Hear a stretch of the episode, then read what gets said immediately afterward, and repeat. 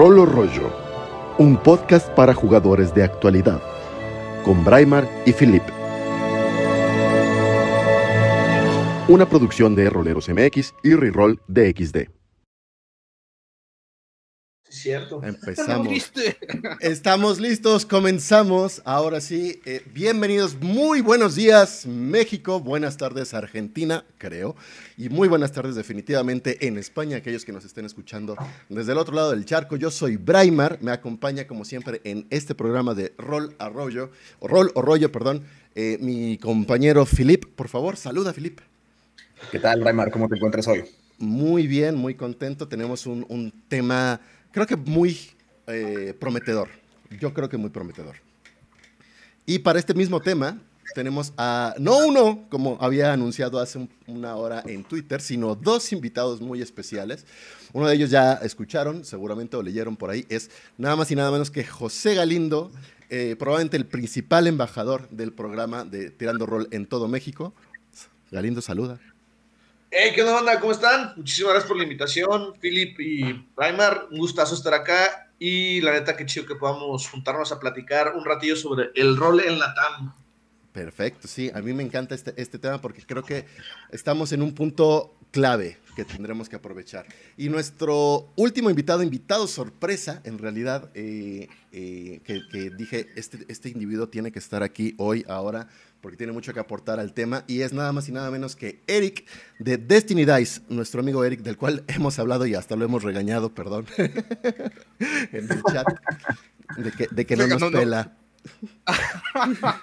Hermano, eh, yo la verdad estoy muy feliz de que me hayan tomado en cuenta, como siempre, ya sabes que tengo un cariño muy, muy especial por, por contigo, con Phil, que hemos empezado a trabajar este tipo de cosas y la verdad que me gusta mucho la idea de que me invites.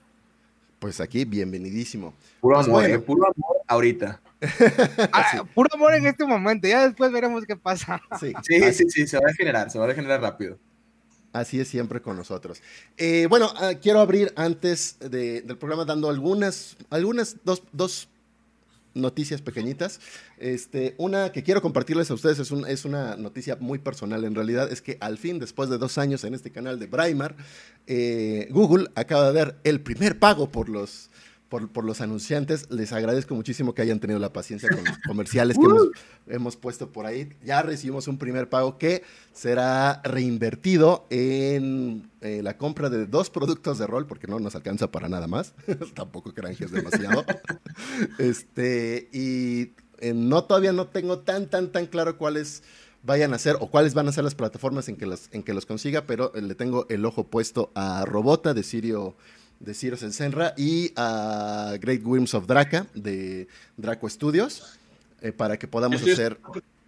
Pues, pues, mira, si gustas, con lo del Robota yo te puedo dar un, un apoyo ahí y conozco al, al, a Frank, que es el, el, el editor, editor, de Shadowlands. Y este y yo compré mi versión del Robota, pero no, no, no he terminado de ver cómo, cómo la voy a traer de allá para acá, pero hablamos y vemos cómo es ah, para acá. Excelente, pues muchas gracias. Y la otra pequeña noticia es que voy a subir algo en el canal, un video, un, un unboxing muy sencillo, muy corto, eh, sin mucha producción, de un pequeño, una pequeña sorpresa que me llegó el fin de semana pasado. Eh, a, aquellos que estén siguiéndome por Instagram seguramente ya saben qué es lo que voy a mostrar, pero vale mucho la pena, así que estén pendientes para, para checarlo entre hoy y mañana. Eh, y bueno, ya quiero saludar a los del chat que están ahí. Este, Mike, Mike Valles, Valles, ¿es Valles o Valles? Nunca, nunca supe. Este, a Rodrigo Cienfuegos, a Cienfuegos, a Master Legendario, por supuesto. Hola, ¿cómo estás? Concilio del Sur, qué bueno que, estás con nosotros también el día de hoy, porque eh, eh, tu participación ha sido, en, en, bueno, nuestra interacción en este fin de semana ha sido interesante, presidente, para lo que vamos a hablar hoy. Gabo Oropesa, que un saludo también por allá. Culpa del rol, por supuesto. Daniel Valencia. Luis B, por supuesto, que está ahí. Eh, siempre he estado en, los programas. Un saludo. Y a quién me falta? AQHMC. No sé cómo. cómo También Sara, cómo... Sara. Ah, no es Sara. la primera vez con nosotros. Exacto. Sarita. Hola, Sara. Hola, Sara.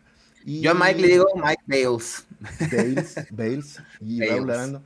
Bales. Saludos desde Villahermosa. Perfecto. Bueno, ahora sí, demos entrada a esto. ¿Por qué este tema de, eh, entre entre mm, interrogación pongo esto de comunidad de rol en Latinoamérica, porque obviamente que existe la comunidad, somos parte de ella, hemos estado ahí, jugamos algunos desde hace 20, 25 años, 30 años, eh, y claramente que, que, nos conocemos y hemos conocido cada vez a más personas.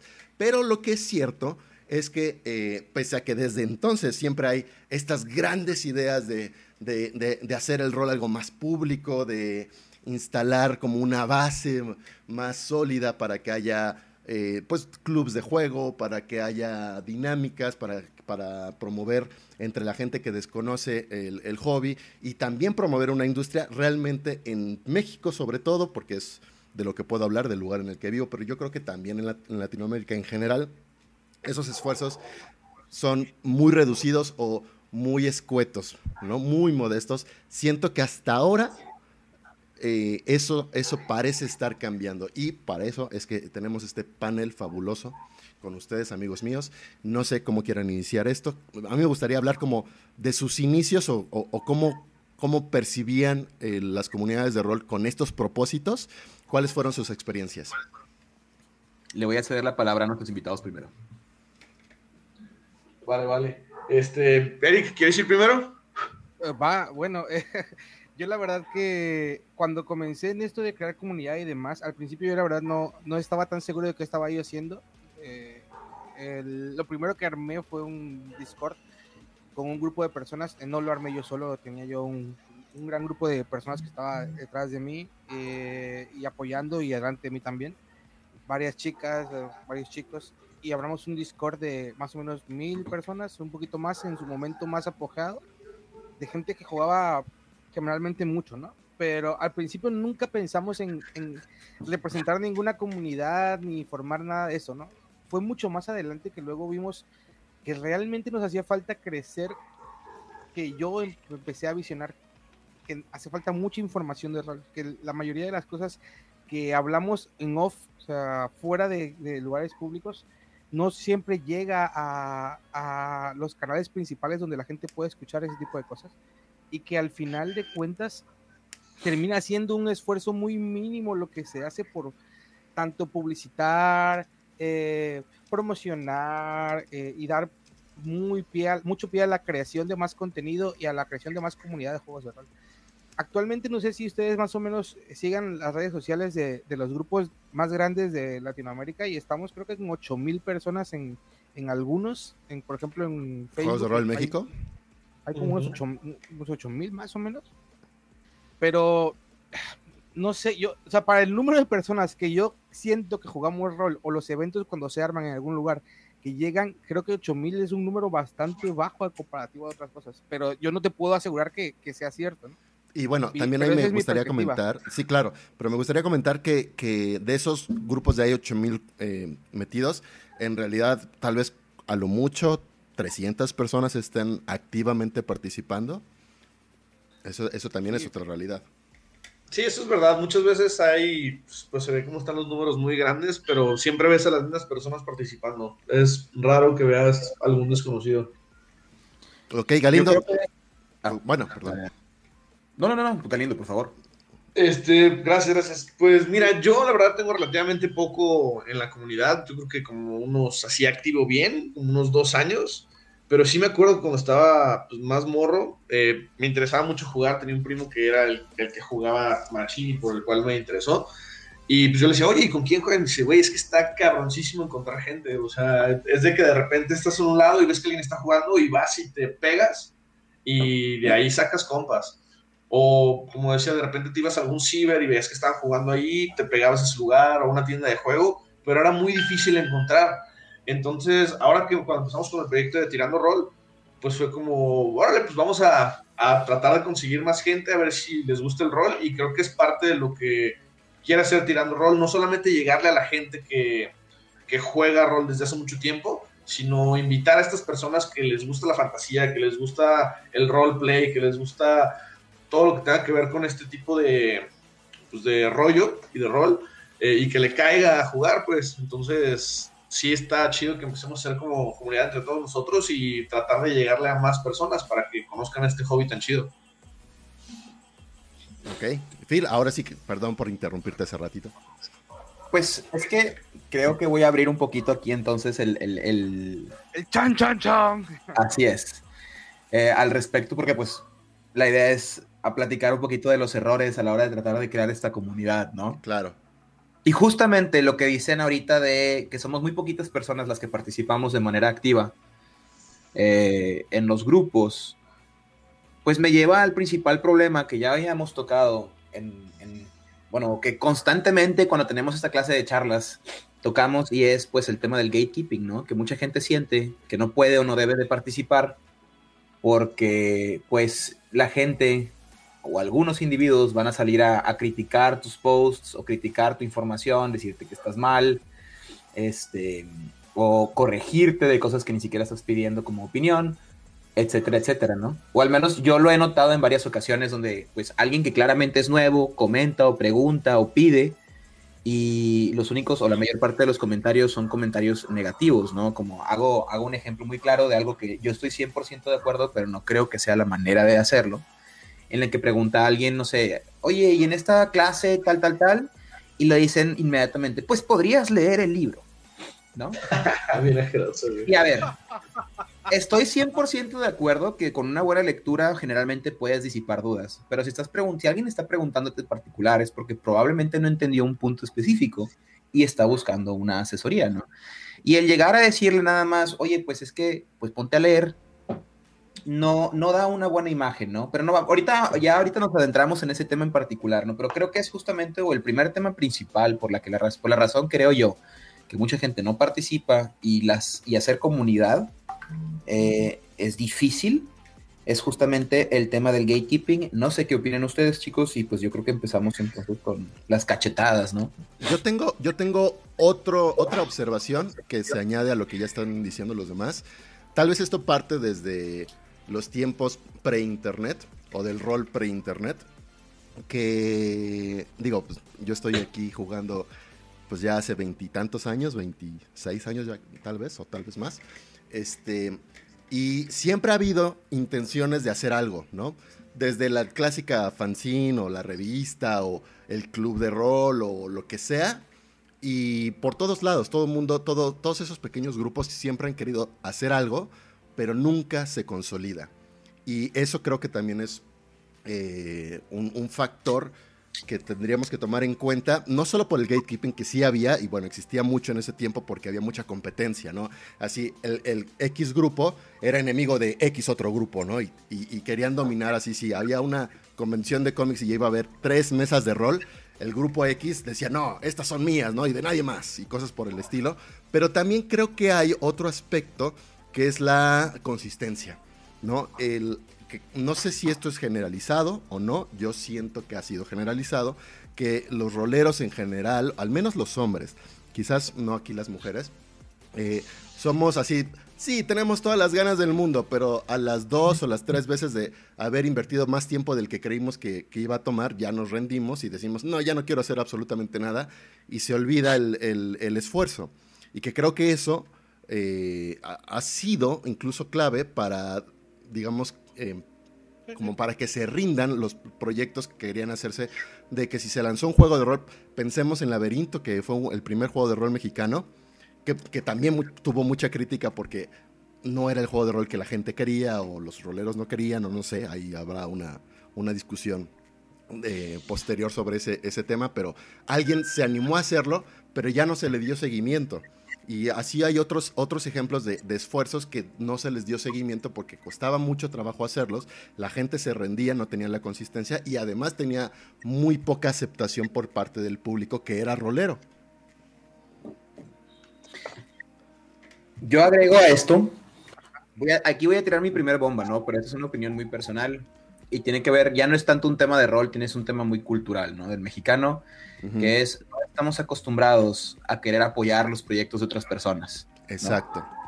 Eh, es, se da mucho el de, le está yendo bien, a mí no me está yendo bien, ¿qué puedo hacer para que a él tampoco le va bien, ¿no? Exacto. Que nos diferencia de otras culturas. Pero te digo, o sea, no vamos a, no es tampoco aquí un tema de antropología social y vamos a empezar a discutir acerca de el, la, la, ya, ya, ya, no, pero ah, creo no, que, eh, ah, entonces aquí vine. Eric, Eric con sus 10 doctorados, ¿no? En antropología social, en sociología, en así, nosotros de aquí humildemente platicando. No, es que yo creo que...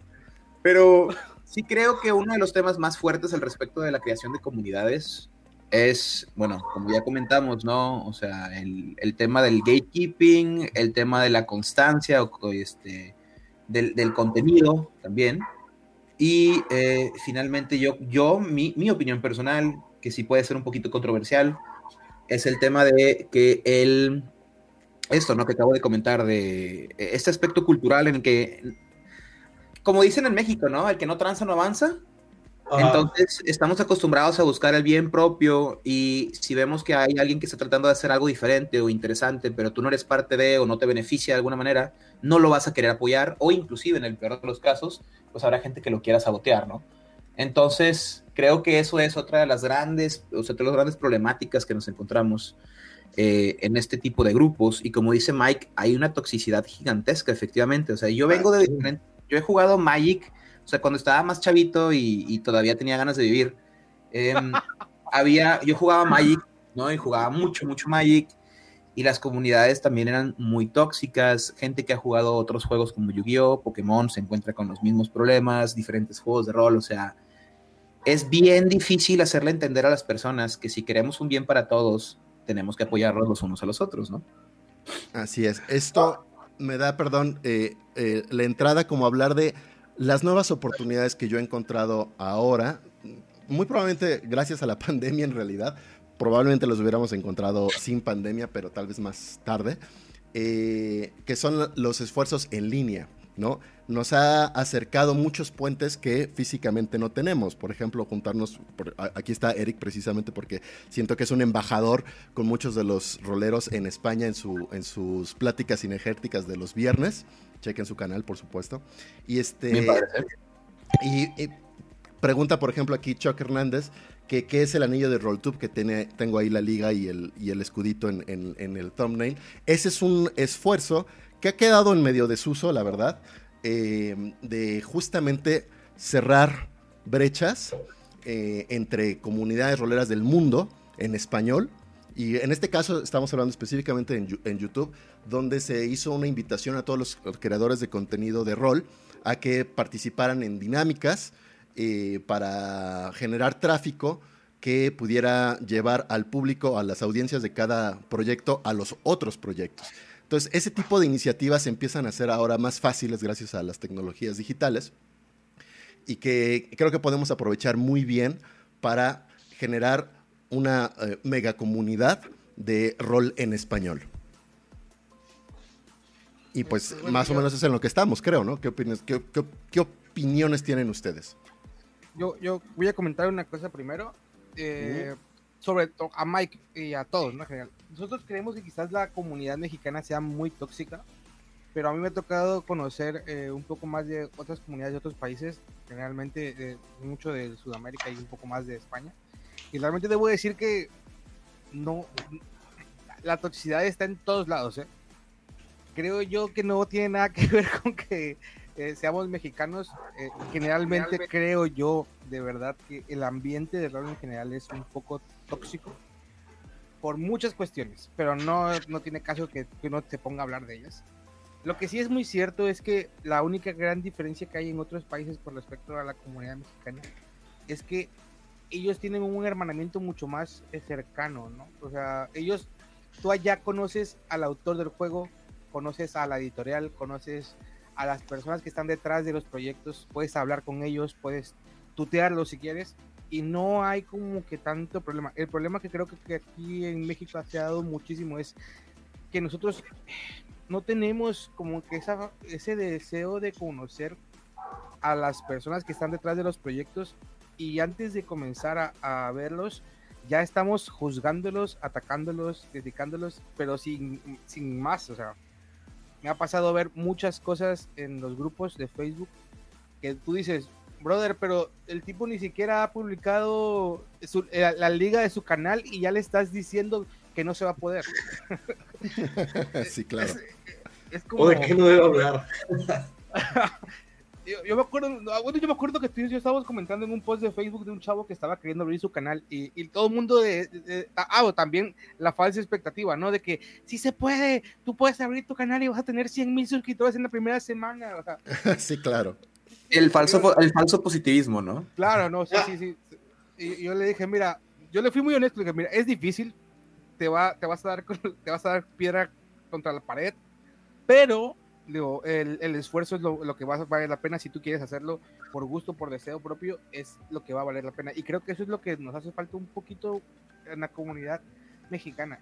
Decimos que amamos el rol, pero también decimos, eh, pero también a la vuelta de la esquina criticamos a la persona que está poniendo más partidas, ¿sabes? Decimos que nos encanta el hobby, pero a la vuelta de la esquina, eh, en la primera oportunidad que yo tengo de atacar a, una persona que está haciendo algo que no me parece, ya lo hago. No, no tengo criterio propio para verificar que lo que yo estoy diciendo quizás está mal. Y cuando opino, opino desde una posición completamente eh, cerrada, sin abrirme al, diálogo o al debate. Y eso afecta muchísimo en la comunidad. Claro, e, e, en ese fenómeno en particular, quiero rescatar un comentario que que hizo alguna vez Culpa del Rol. Eh, creo que lo puso precisamente en, el post, que digo, en el video que hice yo sobre el gatekeeping. Y que mucho de eso él se lo atribuye, yo estoy completamente de acuerdo con su observación, a una necesidad de reafirmación de esa persona que está criticando, ¿no? Eh, no sé en qué reside, el, creo que, que mencionaba un asunto como de autoestima, en el que para que yo me sienta bien conmigo mismo, tengo que decir que el, que el otro, eh, tengo que justificar de alguna manera minimizando el esfuerzo del otro para que yo esté en la circunstancia en la que estoy, ¿no? Ya sea, este, te va, está muy difícil hacerlo, ni te esfuerces, o eh, no eres Matt Mercer, ni, lo hagas, o este, cualquier cosa, ¿no? Este, te salió súper chafa tu grabación, X, no me interesa, no sabes de reglas, cualquier cosa cualquier cosa es suficientemente buena para que se, se autorreafirmen y eso es lo que buscan en realidad, pero aquí el consejo sería para todas aquellas personas, porque yo, yo también siento que, he caído en esos, eh, sí, en esas conductas tarde que temprano en mi vida y decir, a ver, no, eso no tiene que ver conmigo, ¿no? Esto no tiene que ver, no tengo yo por qué estar diciendo, no me parece tu proyecto porque X no ayuda en lo más mínimo y está muy chido que alguien esté apoyando a el hobby que a ti tanto te gusta y que tú también quieres que crezca, o en teoría que queremos que crezca, ¿no? Es que, a ver, también es bien contrario ese tema, o sea, me... Ay, a ver. Em, me encanta cuando Respira, respira, respira. Es que me, me parece un poquito bobo, voy a utilizar esta palabra, para la gente que justamente dice, no voy a apoyar proyectos porque quiero que esto sea solo para mí. Y no entienden que si el proyecto no crece, eventualmente no va a haber un proyecto. O sea, ¿a qué me refiero con el rol? Podemos ver todo lo que pasó, ya lo hemos platicado, con el rol en los noventas, en los que la gente era muy hermética, em, entrábamos a los temas de la piratería, justamente, porque también la gente dice que es que ¿por qué no se puede compartir piratería? Y pues porque hay que recordarles que luego quiebran las empresas, ¿no? Y ya no va a haber más rol. O bueno, no va a haber rol al menos de las grandes empresas, porque pues bueno. Entonces... No en México, no en México. Ajá, no, pues efectivamente. Entonces, es lo mismo con los proyectos, ¿no? O sea, el, toda esta clase de hobbies dependen enteramente del movimiento de los, ¿cómo se llama? De los diferentes grupos que los practiquen. O sea, las, las compañías solo van a sobrevivir y van a sacar nuevo material si la gente utiliza, consume el material existente, ¿no? Entonces, si tú estás tratando de crear algo, y esto ya me, a lo mejor me estoy yendo un poquito más en, en, el sentido de las personas que están tratando, por ejemplo, los publicistas independientes o la gente que saca sus propias campañas o sus propios módulos o ítems y los pone, a la, y los pone ahí como para la comunidad y que la gente no los está utilizando porque creen que porque los hizo fulanito de tal, que es mexicano, pues no va a estar tan chido como que el que hizo fulanito de tal, que es norteamericano, ¿no? Porque he escuchado ese comentario. Entonces, es el malinchismo, pero, pero en su máxima expresión, ¿no? Que no generalizo, obviamente vemos quienes nos gusta y pues creo que todos aquí justamente estamos porque pues queremos hacer cosas y queremos consumir cosas que también son, ¿cómo se llama? Eh, pues nacionales.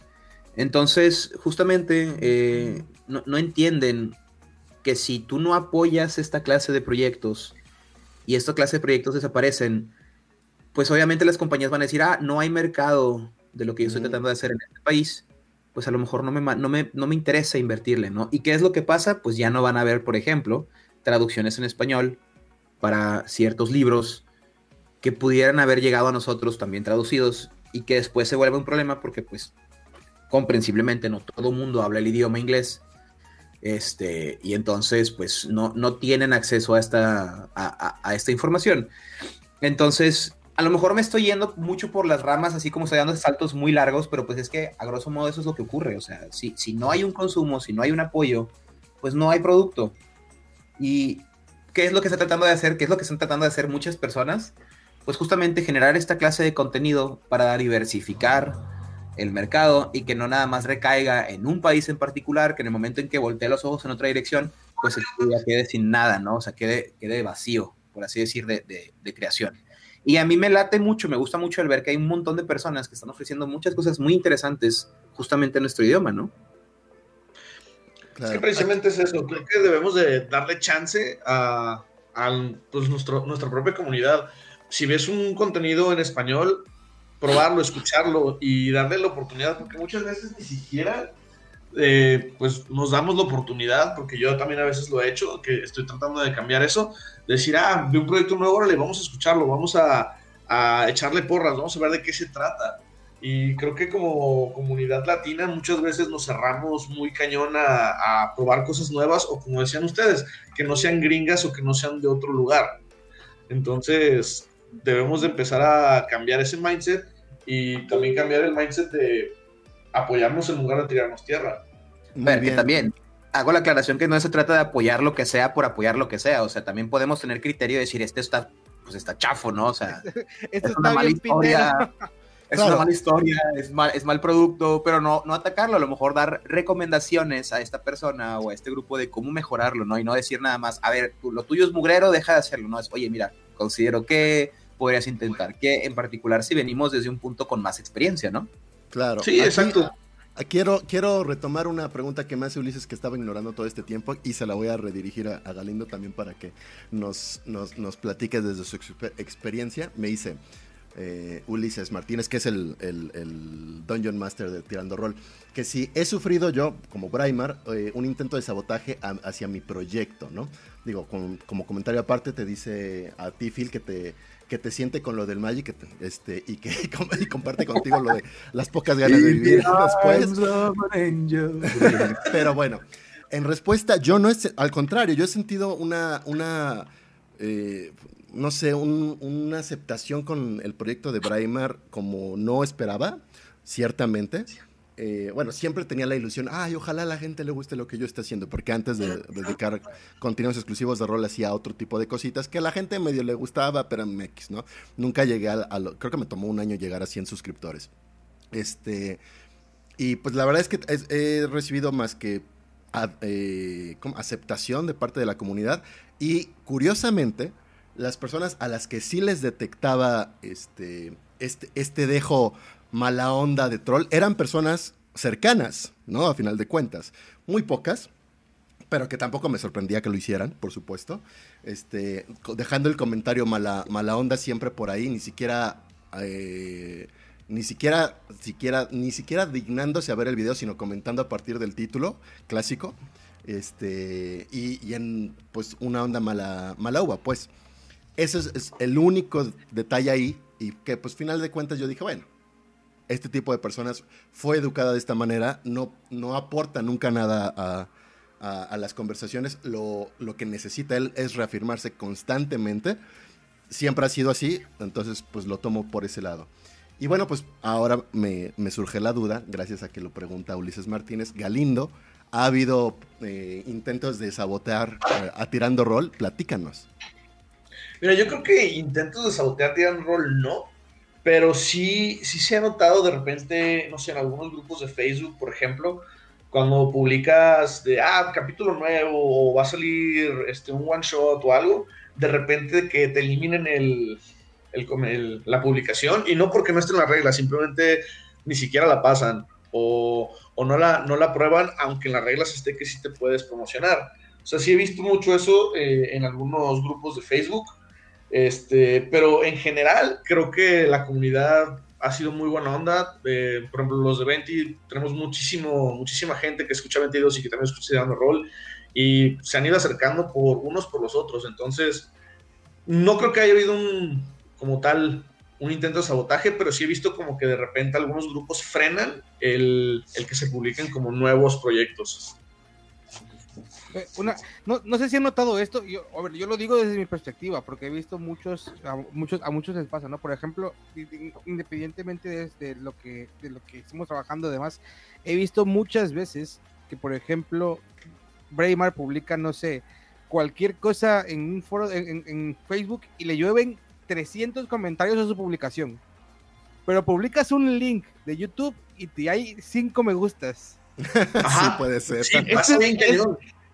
Yo, yo, no entiendo, yo no entiendo cómo es posible que, que, nuestros Facebook cree más polémica debatir sobre si es bueno el uso de una silla de ruedas o no dentro de un calabozo A, a, a, poner un, un, un, podcast donde vas a poder escuchar a las personas hablar de qué opinan sobre eso.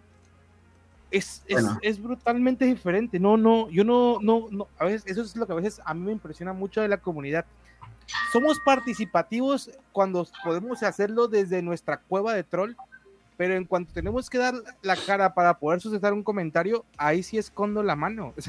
y, me duele mucho decirlo, porque, a ver, me, creo que nos pasa a todos, que como comentaba ahorita este de eh, Galindo, de que cuando se trata de, de, comentar el gusto que tenemos dentro de una red social como Facebook, sí, todos estamos al, al día, ¿no? Pero cuando ya es de, dar consolidar un proyecto que realmente pareciera tener una funcionalidad mucho más específica a, dar cabida a otras cosas en el rol, como es el desarrollo de productos, como es el, la, eh, la creación de comunidades, como es este incluso para la, para la publicación de juegos en fanzine y demás cosas, ahí sí no tenemos, eh, no, no tenemos un minuto para poder apoyar. Es, es que es justamente eso que se comentaba hace rato, o sea, la gente no está acostumbrada a apoyar eh, los proyectos de otras personas. Y no solo hay gente que va inclusive más allá de no solo no voy a apoyar, sino voy a activamente buscar una manera de disminuir el, el, proyecto, el producto, em, con el objetivo de, em, pues, que, que, no, o sea, porque no me parece a mí o no me gusta o no me llama. Entonces, no vamos a tocar el tema de las sillas, eh, Candle Keep ya, ya, ya tocado.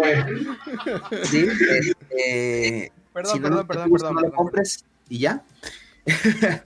Pero ¿a qué voy con esto? Que es, es bien fácil. Y lo vamos, por ejemplo, es la clásica, pues no lo voy a decir una dicotomía, pero el ejemplo clásico de la gente que es bien, y voy a usar la palabra hocicona en, en redes, pero cuando te los topas son bien mansitos, es lo mismo. O sea, es bien fácil. es bien fácil criticar un proyecto este, porque pues claramente tú nunca has sacado uno, porque si se dan cuenta, las personas que atacan proyectos no son personas que tienen proyectos, porque tú sabes lo que involucra, o sea, bueno, generalmente, o me gusta pensar, tú, tú ya sabes cuál es el esfuerzo, tú sabes cuál es el proceso creativo, tú sabes cuál es el proceso, como se llama, publicitario que se necesita para echar a andar a un, producto, un proyecto, o lo como lo queremos llamar. Entonces, rara vez o casi nunca son eh, otros creadores de contenido los que van a atacar tu contenido, ¿no? Son generalmente personas que no hacen nada por la comunidad, ¿no? Que generalmente tienen mesas solamente cerradas con su grupito de amigos, que eso no es pero está mal en el contexto que estamos manejando, ¿no? Que son personas que, que ellos mismos no están buscando abrir las puertas del hobby a otras personas, los que van a ir a criticar a quienes sí, ¿no? Y es, no sé, el tema del, del gatekeeping que les comentaba, que son ese tipo de personas que no les gusta que haya gente nueva porque entonces le quita legitimidad, originalidad o eh, extrañeza, vamos a decir, el misticismo que existe alrededor de estos hobbies. Pureza, pureza. Pureza, exacto, ¿no? Eh, que, que, existen estos hobbies. Pero yo, por ejemplo, personalmente nunca he recibido ataques o comentarios negativos He recibido críticas constructivas, pero nunca ataques o, comentarios negativos de otros creadores de contenido, de otros productores, de otros, lo que sea, ¿no? Porque pues se entiende cuál es el esfuerzo y solamente la gente que no sabe de lo que está hablando es la gente que vaya a criticar ciegamente. Muy bien. Ahora me gustaría pasar, digo, ya estuvimos hablando hondamente de muchos de los problemas, los errores que hemos tenido y arrastrado como comunidad.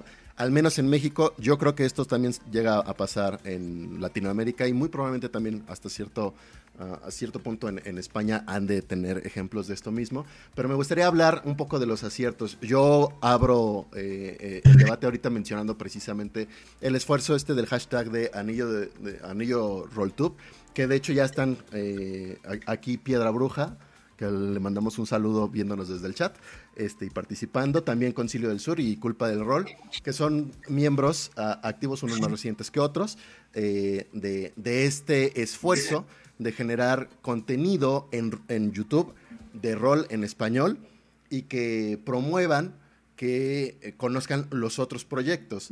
Eh, no son los únicos, por supuesto, que han participado. Esta piedra de papel de 20, es que no me acuerdo bien cómo es el nombre, piedra de 20 papel o algo así. No, papel, ah, olvido el, nombre, siempre me, confundo con su nombre. Está este, Roll Libitum, está eh, creo que el catador de rol también está con nosotros. Y estos son, digamos, como, como creadores eh, hispanos que están en Latinoamérica y en España, eh, haciendo cosas para, para, para los interesados, los roleros, roleros y roleras en todo el mundo en español. Pero también sé que hay muchos otros esfuerzos que aunque no estén necesariamente en este, en este hashtag pueden sumarse y todo el mundo puede que esté generando contenidos, puede sumarse a este, a este hashtag. Y seguramente, porque lo hemos estado platicando y es algo que me gustaría también que abriéramos debate, este, es los esfuerzos que los creadores de rol que, que nos estamos, yo creo que ahorita estamos saliendo de las cuevas y nos estamos comunicando con el mundo y nos estamos comunicando entre nosotros, empezamos a hacer para que esta, este hobby pues llega a todos. Entonces, no sé si alguno de ustedes tienen como algún comentario, alguno de los esfuerzos. Dime. Nada más voy a resolver rápido una duda que tiene Concilio del Sur que dice a qué llaman gatekeeping. O sea, gatekeeping tal cual es, bueno, en inglés, pero perdónenme, desconozco. Como soy del norte de México, utilizo muchas palabras en inglés, lo siento. El pochismo. Eh, especialmente limitar o controlar el acceso a algo. Entonces, cuando hablamos del gatekeeping en los juegos de rol, es esta gente que no le gusta o no, no invita a personas nuevas, eh, critica todo lo que salga nuevo porque consideran que no es beneficioso para ellos. O sea, si ellos no, los van a, no lo van a usar o no los beneficia, eh, no lo permiten. Y se da mucho, por ejemplo, con las, personas que critican cualquier iniciativa nueva con el objetivo de propagar cualquier hobby porque sienten que se va a ver amenazado su, y cierro comillas, status quo que no existe, ¿no? Y entonces, eh, pues no les gusta que las personas entren en su hobby. Eso es el gatekeeping en general, ¿no? Ahí, tengo un video, ahí tengo un video perdón, en, eh, sobre el gatekeeping en, mi canal Concilio del Sur, chécalo, ah, tenemos que hablar del gatekeeping, creo que, que, habla muy bien, de hecho Galindo también participa brevemente en, ese video. Para, los que no entiendan, el concepto, porque somos del sur, ¿Has, visto al vato grandísimo que se pone lentes negros en la puerta, del, de, en la puerta de las discos, de los bares o los antros? Y que trae una pinche cadenita y que todo el tiempo le está quitando y poniendo y dice quién entra y quién no ese cabrón es el gatekeeper, güey, así literal. el cadenero. Eh, por cierto, bueno, vas, Eric, ibas a decir algo. Ah, bueno, ya, iba a hablar del debate de, lo que estamos hablando y dale, dale. Los, aciertos. antes, de los aciertos, hay un último, Un, último problema que eh, creo que es muy particular de Latinoamérica que no me había dado cuenta es que, eh, y, lo descubrí apenas ayer que estaba viendo, llegué tarde a la, entrevista que hizo Sirio Sensara, que por cierto también es parte del anillo de RollTube, con las más morras, eh, que le hizo, les hizo muchas preguntas que para mí fue un choque cultural, en el sentido de decir, ustedes tienen planeado sacar esto, en, editarlo, publicarlo, eh, bueno, hacer como una industria al respecto. Yo sí, pero, pero ¿de dónde saca esas ideas si aquí no hay industria, no? Como, como si fuera tan fácil, porque para nosotros tenemos esta idea de que eso no existe. Y en España, lo que, lo que me estaba reflejando, lo, que me estaba proyectando lo que decía Sirio, es que ahí es sí o sí sacar cosas como proyectos eh, eh, rentables, eh, producidos, imprimidos y distribuidos a, una, a un público. Y yo así de, wow, ¿por qué nosotros no tenemos eso también? Y en gran parte creo que es, porque también se habló en, en la entrevista, de que quizás nosotros tenemos la facilidad, entre comillas, de que nos llegan los, los, nos llegan más fácilmente los productos en inglés hechos en Estados Unidos de rol, que los podemos piratear también tan fácilmente como los podemos importar de manera legal y los distribuimos así. Y también genera aquí otro, otro aspecto que no me había dado cuenta yo, pero es un privilegio ser rolero hasta cierto punto. La mayoría de la gente que juega rol en México habla o, lee inglés, son pocos los que no lo hablan. Y aún así digo, se pueden conseguir materiales en español, pero es más difícil. Y, eso también eh, pues hace otra brecha, ¿no? Entre la gente que, juega rol, y lo mencionaba Lizu también, que pues de alguna manera tiene cierto privilegio de tener cierto tiempo libre, de tener cierta, cierto nivel económico, aunque no sea mucho, pero que, tenga, que tenga, o sea, que no esté en la necesidad como la gran mayoría que en México creo que vive. Eso también me parece que hace que no se consolide tan fácilmente una industria. Que bueno, a ver, también es un tema bien importante porque hace rato lo comentaron, ¿no? Este, cuando estamos hablando de lo de la piratería y que hacen un comentario de que, bueno, y en Latinoamérica que el poder adquisitivo sí es claramente menor que en, otros países de la Unión Europea. Bueno, ahora tengo que aclarar que también Inglaterra ya no es parte de la Unión Europea o de Estados Unidos, Canadá o lo que sea. Es cierto, ¿no? Por un lado, yo entiendo que no todas las personas tienen eh, la capacidad o poder adquisitivo esto es un pequeño paréntesis y un tema que no tiene mucho que ver con lo que estamos hablando, pero esas, pues estoy tocando base con una persona que nos hace una pregunta, ¿no? Y no me gustaría dejarla inconclusa. Em, entonces, pues sí entiendo que no todo el mundo tiene el dinero o el poder adquisitivo para poder invertirle en la N cantidad de, material que sale constantemente de juego. Y es, válido, es cierto. Eh, yo creo en este caso, porque sí soy un fiel defensor de, no usar piratería, ¿no? De no consumir piratería. Porque ya yo, a mí me tocó vivir los tiempos en los que pues de plano era bien difícil conseguir este, libros de rol porque pues ya nadie los quería vender porque nadie los compraba, ¿no?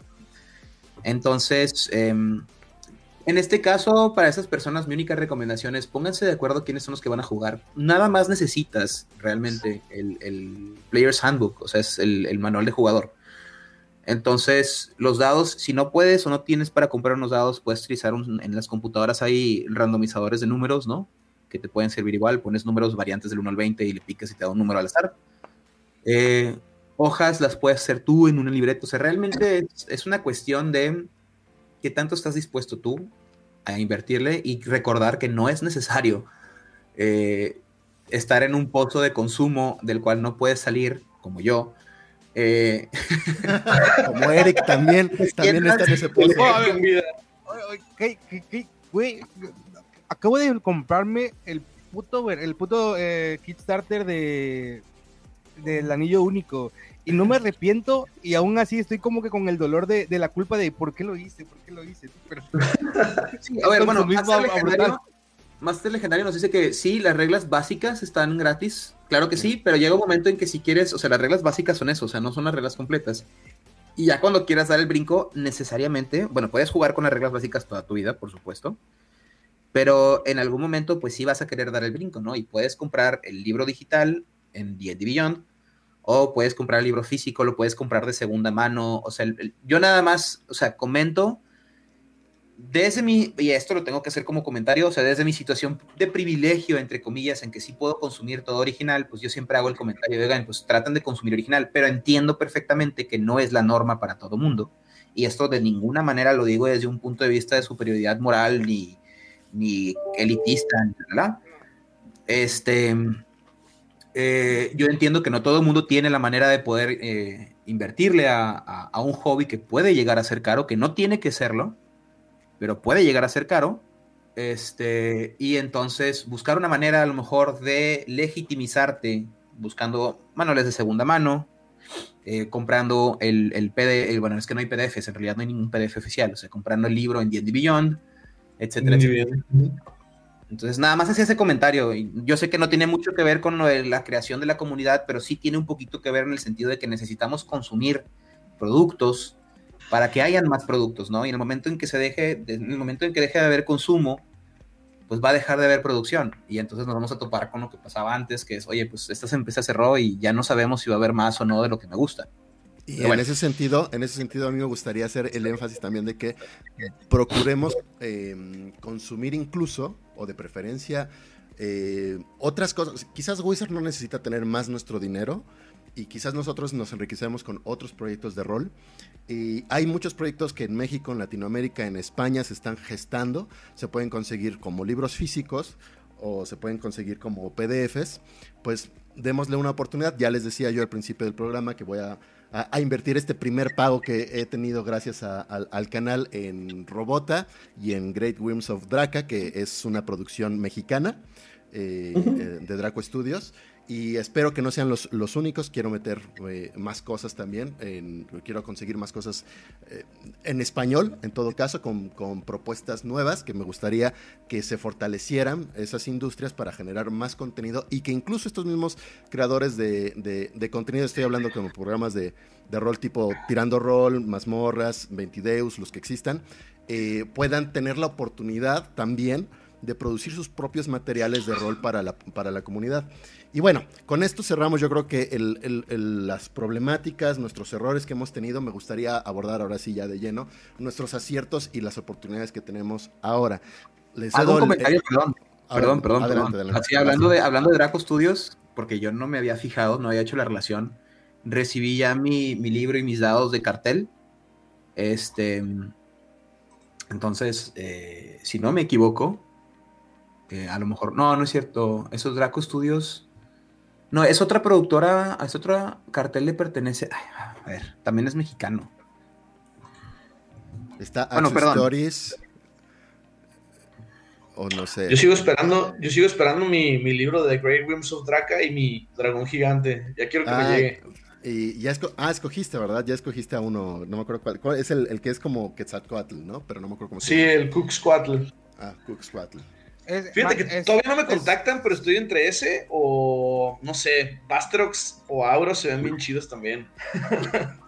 Según yo es MacPie Ediciones, ¿eh? pero no sé si es este mexicano.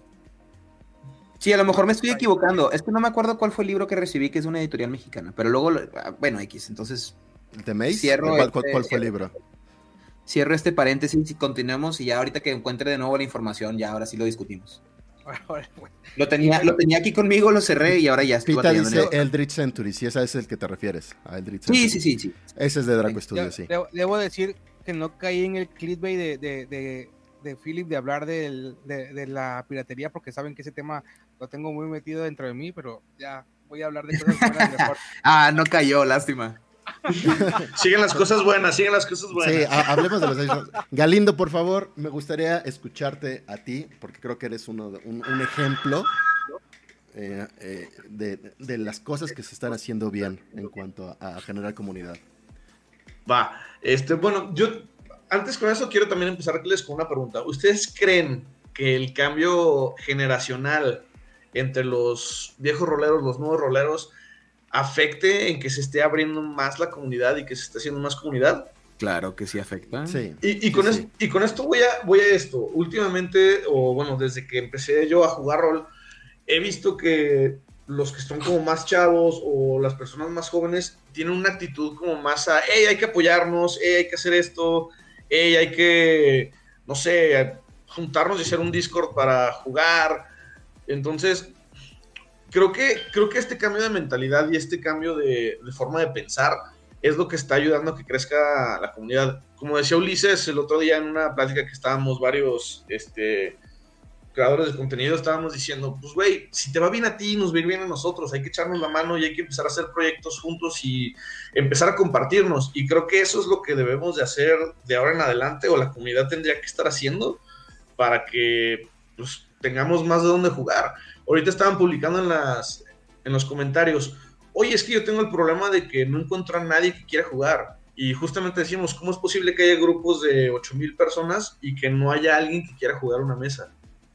O sea, ¿en qué momento las personas que tienen ideas buenas o positivas, por qué se callan y dejan que las personas que tienen una idea eh, mala o tóxica, ellas sean los que se apoderen de los grupos o de los chats. Creo que tiene muchísimo que ver con, pues, con que estas personas necesitan sumarse y empezar a alzar la voz y realmente decir las cosas buenas y no dejar que la mayoría de las personas sean las malas. Por así decirlo, ¿no? Por etiquetarlos y buenos y malos, pues. Claro. Pues es que tiene que ver con el viejo refrán, ¿no? De perro nuevo, perro viejo no aprende trucos nuevos. Exacto. Esto no, es, esto no es una pedrada para nadie en el rol. El hecho de que te gusten ediciones anteriores no te convierte en una de estas personas en las que justamente estamos hablando en este momento. Tener, eh, tus, tener tus gustos eh, no, no, no te, ¿cómo se dice?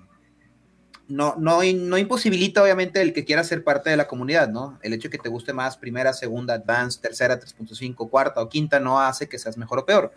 Lo que sí no está bien, ¿no? Y justamente que si por eso yo digo que sí afecta mucho, es que creas que tienes alguna clase de superioridad moral o en el hobby, porque te guste o no te guste y empiezas a criticar cuando la gente quiere o empezar un juego o probar un sistema y alguien le recomienda algo y sale el clásico de que no, claro que no, quinta edición es para los flojos y eh, segunda edición y el taco es lo que realmente vale la pena.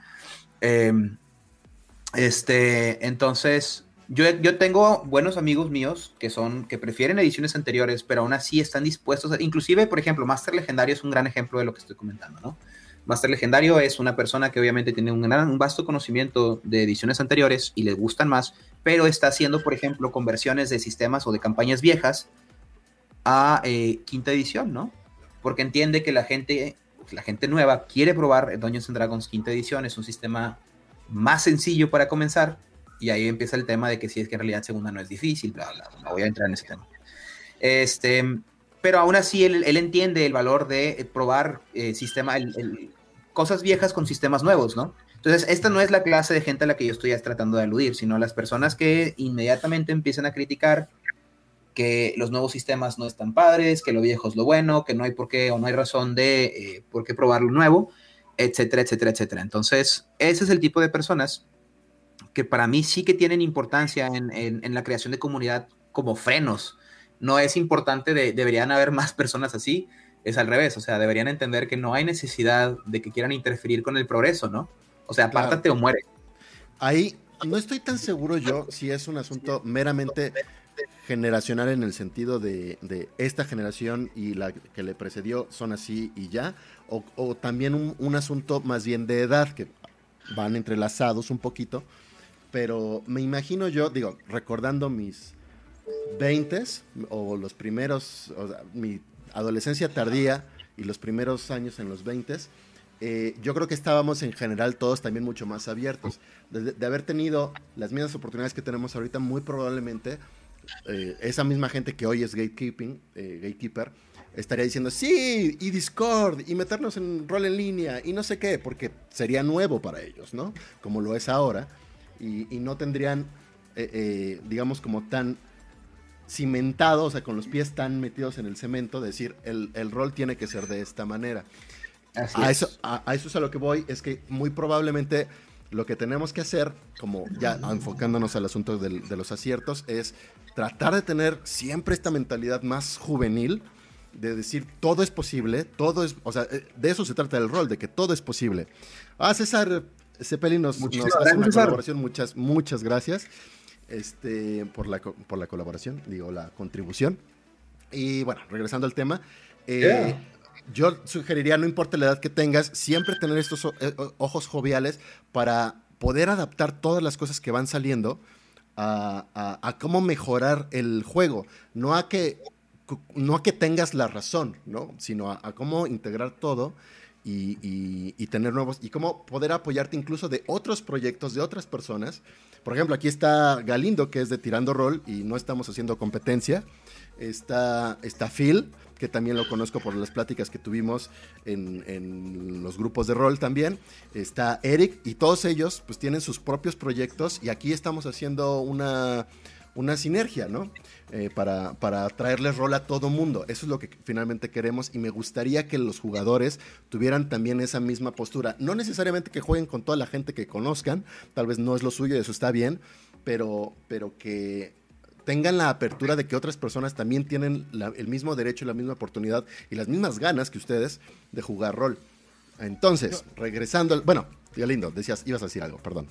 No, eh, yo iba a decir ah, eh, eh, mira, yo no sé, yo me di cuenta de muchas cosas que estaban pasando en la comunidad en Latam cuando comencé a ver que los, o sea, que los roleros, o sea, nosotros nos juntábamos más con gente de fuera, por ejemplo, en tu caso yo vi que salías muchísimo en el canal de Lot, o salías también, por ejemplo, en, otros canales, cuando vi que, por ejemplo, yo estaba muy metido con cosas de, con gente española y yo decía, ¿y por qué esto no se puede replicar con gente de México, sabes? ¿Por qué no podemos hacer este tipo de cosas en, en, algún punto, en, en, algún lugar? Y fue cuando hablamos con, con este chico de... Ernesto, con Jeep. Con Ernesto.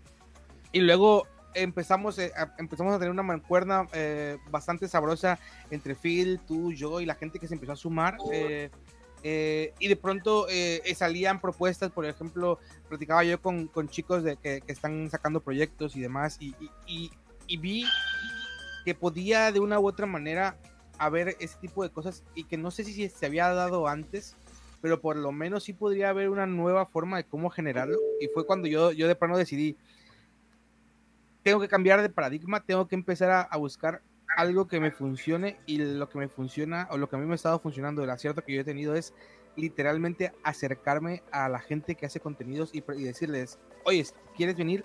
Oye, ¿quieres apoyarme? Oye, ¿quieres perder un poquito el miedo y simplemente tratar de ver qué, qué pasa con ellos? Yo me acuerdo mucho, por ejemplo, cuando pasó lo del video que hicimos de Tashas, que yo, yo, yo estaba muy emocionado y, yo dije, ay, pero ellos, eh, va a decir Braymar que no va a poder porque está ocupado, o va a decir Phil que, tiene que poner qué partidas, ¿no? Y de pronto los dos dijeron, ¿saben qué? Vamos. Y luego se lo comento a Turbiales, que para mí es una persona bastante, bastante... Eh, es, es, uno de mis ejemplos más, más fuertes en, España, ¿no? De lo que, algún día quisiera saber o hacer. Y también dijo, ¿sabes qué? No me importa el horario, yo también quiero participar. Me quedé así de, uff, esto es lo que yo quiero. Quiero que la gente eh, pueda venir conmigo a platicar. Quiero que la gente tenga un micrófono abierto. Quiero que la gente tenga un espacio abierto. Y que la comunidad en general venga a hablar. ¿Sabes qué es lo chistoso, Eric? Que creo que a veces lo que pasa es que por miedo o por lo que quieras flojera, la gente no se acerca a decir, hey, ¿qué onda? ¿Hacemos algo? O sea, creo que a, lo que he aprendido con Tirando Rol eh, de los invitados que hemos llegado a tener es que es tan fácil como llegar y decir, oye, ¿qué onda? Vamos a hacer esto, ¿te animas? Y te sorprende la facilidad o la cantidad de personas que dicen, no mames, a huevo, quiero probarlo. Pero muchas veces la comunidad le da miedo como decir las cosas o hacer algo y por eso no se hace, simplemente por no animarse a invitar a la gente o invitar a alguien a hacer algo nuevo. Claro, pues es justamente por lo que te digo, o sea, la gente no está acostumbrada a que la gente quiera colaborar porque están acostumbrados a que las mayor, la mayor parte de las personas eh, hagan lo suyo, ¿no? Y, esto es mío y yo lo voy a hacer y ustedes atrás, ¿no? O sea, mi proyecto. Entonces, pues tan, como dices tú, tan fácil ha sido como, oigan, ¿qué onda? Vamos a platicar, oigan, ¿qué onda? Vamos a hacer esto. Y así, por ejemplo, empezamos Rolo Rollo con Braimar. Eh, así idea de Phil, idea de Phil, es importante. Este programa es idea de Phil. Así también tuvimos, por ejemplo, en las pláticas que tuvimos cuando, cuando las hicimos con Ernesto, con Jeep, o justamente con Eric, o sea, y, de aquí en proyectos que se están gestando de aquí en adelante, o sea, hay, hay, un montón. Justamente como comentaba, o sea, ahorita que estabas diciendo esto de que si, si es difícil empezar un proyecto nuevo, es como lo comenta César, ¿no? Ahorita en su comentario que dice, yo y mis amigos desarrollamos sistemas de dados propios más sencillos para no tener, por no tener dinero para los libros y roleamos con temática anime está bien, o sea, es justamente eso, o sea, tú puedes buscar la manera, el que quiere jugar puede jugar, ¿no? Y, como no, necesitas gastar mucho dinero, pero hacer un proyecto, emprender un proyecto propio, ya sea un sistema de dados, sea, algo muy chiquito para ti, tus amigos, o realmente ya algo más grande porque lo quieres llevar como, pues, a lo que son ahorita Draco Studios, por ejemplo, este, lo tomo porque estábamos platicando de ellos, ¿no? Pero puedo hablar fácilmente también de, de Braimar o de Eric o de cualquiera de nosotros. Es, es eso, es eh, te enfrentas primero con el miedo de qué es lo que, qué clase de recepción voy a tener en el medio, ¿no? O sea, cómo me van a recibir las personas si constantemente estoy viendo que cuando alguien ofrece algo hay un montón de críticas o se le dejan caer como buitres, ¿no? Entonces, es eso, creo que es, es muy importante recordar que pese a que va a haber gente que no apoya lo que haces, va a haber mucha gente que sí, ¿no? Y como lo comenta Ulises ahorita, es cuestión de acercarte y decir, oye, tengo esta idea, yo sé que tú estás haciendo esto, podemos colaborar y el, voy a decir un porcentaje basado en absolutamente nada, pero voy a decir que el 90% de las personas te van a decir que sí. El 10% que te va a decir que no es porque a lo mejor están muy ocupados en algún asunto o simplemente están esperando que hagas algo tú primero solo para que después tengas la experiencia. Creo yo. Claro. Claro, aquí quiero eh, rescatar un comentario muy puntual que nos hizo Piedra Bruja y que estoy completamente de acuerdo con él. Dice que, eh, ya que se está mencionando en el programa, la comunidad internacional es más sana que las comunidades locales, nacionales, porque hay menos de gatekeeping y gente más nueva que recién ahora se están conectando. Y ahí estoy completamente de acuerdo porque, y, y lo quiero amarrar con lo que decían del miedo, yo siento que justo la gente que está en sus comunidades locales, pues justo tiene miedo de, exponerse a un mundo más grande y la gente que no tiene ese miedo, que es más sana, pues se, se, conecta y se comunica y construye más cosas, ¿no? Construye esos puentes que son necesarios para, para este hobby. Y pues me gustaría también eh, aprovechar, no sé, este espacio, a ver si más al ratito en la plática, como de hablar de los diferentes proyectos que conocemos, eh, que estén promoviendo el rol en, en diferentes aspectos, ya sea con canales de, jugadas en stream, de consejos, que si editoriales eh, o, autores que estén haciendo algo, a ver si al ratito lo, abordamos, pero no sé si ustedes ahorita tienen alguna idea como de qué aciertos se han, eh, se han estado gestando para consolidar el rol en Latinoamérica. Pues, como te, comentaba, creo que el, hecho de la comunicación entre, entre los creadores de contenido que se ha tratado de dar un poquito bastante fuerte, la localización también de, las comunidades eh, de rol activas, por ejemplo, yo he trabajado bastante colaborativamente con los chicos de Camarilla México, con Mónica, con, con, con, Isaac con los demás, que son súper geniales, son la onda. Eh, también por ahí he hecho eh, bastantes amigos con respecto a algunas de las tiendas que venden rol, como por ejemplo Gigantes y Dragones, que eso, la verdad que son unos tipazos para la hora de, conseguir descuentos y demás para juegos y juegos de rol y dados y manuales son geniales. Al final de, al final de cuentas, el, la parte de crear contenido y la parte de darte a conocer y demás, eh, sí es muy cierto que necesitas una, una sólida idea de cómo publicitarte, pero también es muy cierto que necesitas saber qué vas a publicitar y con quiénes lo vas a hacer. Eh, yo, te, yo, por ejemplo, te veo a ti que, a, ti, eh, Braymar, que has hecho hasta lo imposible por, por, por, por llegar a todos los lugares, eh, aliándote con, con, todas las personas que estamos en este medio y darnos espacios en tu canal. Eh, y también es súper acertado. Creo que, que, eres, hoy por hoy eres una de las personas que está más más en, punta de esto, ¿no? Y por eso, el, por eso Roleros MX. ¿eh? sí, de hecho, le tengo que dar más seguimiento a ese proyecto, pero sí, mi intención en este canal, sobre todo, no es. Eh, de hecho, no es ni siquiera que yo juegue rol con, con, la gente, pero que la gente juegue rol. Eso es lo que más me interesa porque este proyecto, bueno, este hobby a mí, ya lo he dicho antes, se me hace tan genial, tan maravilloso que, creo que todo mundo tiene que, jugarlo tarde que temprano. No a mi modo, a su respectivo modo, como cada quien quiera, pero que lo, que lo adopte. Y creo que eso es una de las cosas que se están haciendo bien, eh, precisamente, ¿no? Eh, empezar a crear lugares o contenidos o plataformas para que más gente conozca el rol. Creo que esa es una de las cosas que mejor se está haciendo últimamente. Claro, me parece muy bien. De hecho, tirando rol, eh, eh, empezaste casi, casi a la par que con, con Veintideus, completamente por aparte, ¿no? O sea, cada quien en su rollo dijeron, este es el momento, y, de repente supongo que en el capítulo 2 o 3 de cada quien dijeron, ah, caray, hay otros que están haciendo lo mismo, ¿no? Sí, estuvo muy cura porque nosotros grabamos, eh, tenemos nuestro como piloto, por así decirlo, que es nada más nosotros presentándonos, y empezamos a grabar como tal creo que un par de semanas después que ellos. Y sí, tal cual, pasaron unos tres capítulos y fue como, ah, no mames, estos también empezaron. Y pues sí, checamos y era lo mismo, o sea, un, un, un, streaming o una partida de rol de jugadores en español pero bueno, ya vimos que cada quien tenía su estilo y sus diferencias, pero se nos hizo bien chido y muy cagado que justamente al mismo tiempo salieran. Entonces, creo que eso habla del momento del rol de Latinoamérica ahorita, o sea, habla cómo ya se está empezando a permear más en la comunidad o en, Latinoamérica y ya como están empezando a salir muchísimos proyectos nuevos. Entre ellos, por ejemplo, eh, ya hemos hablado de, de él, de, el de Más Morras y Dragones, que está súper chido también, que ya tuvieron entrevista con, con Sirio el, lunes pasado. Muy buena la entrevista. Échenle, sí, muy chido. Échenle un ojo. Eh, pero también me gustaría, porque creo que no hemos hablado directamente de, tu proyecto Phil, o sea, del, de Reroll, si nos puedes platicar un poco más exactamente qué es Reroll. Mira, eh, Reroll empezó como un restaurante temático de juegos de rol y juegos de mesa aquí en Monterrey, ¿ok? Eh, estuvimos operando por un par de años. Lamentablemente, la situación de la pandemia nos obligó a tener que cerrarlo, ¿no? Lo que hicimos es, ok, estábamos empezando a generar una comunidad muy interesante, muy saludable. Ay Dios, me voy a morir ya. Perdón.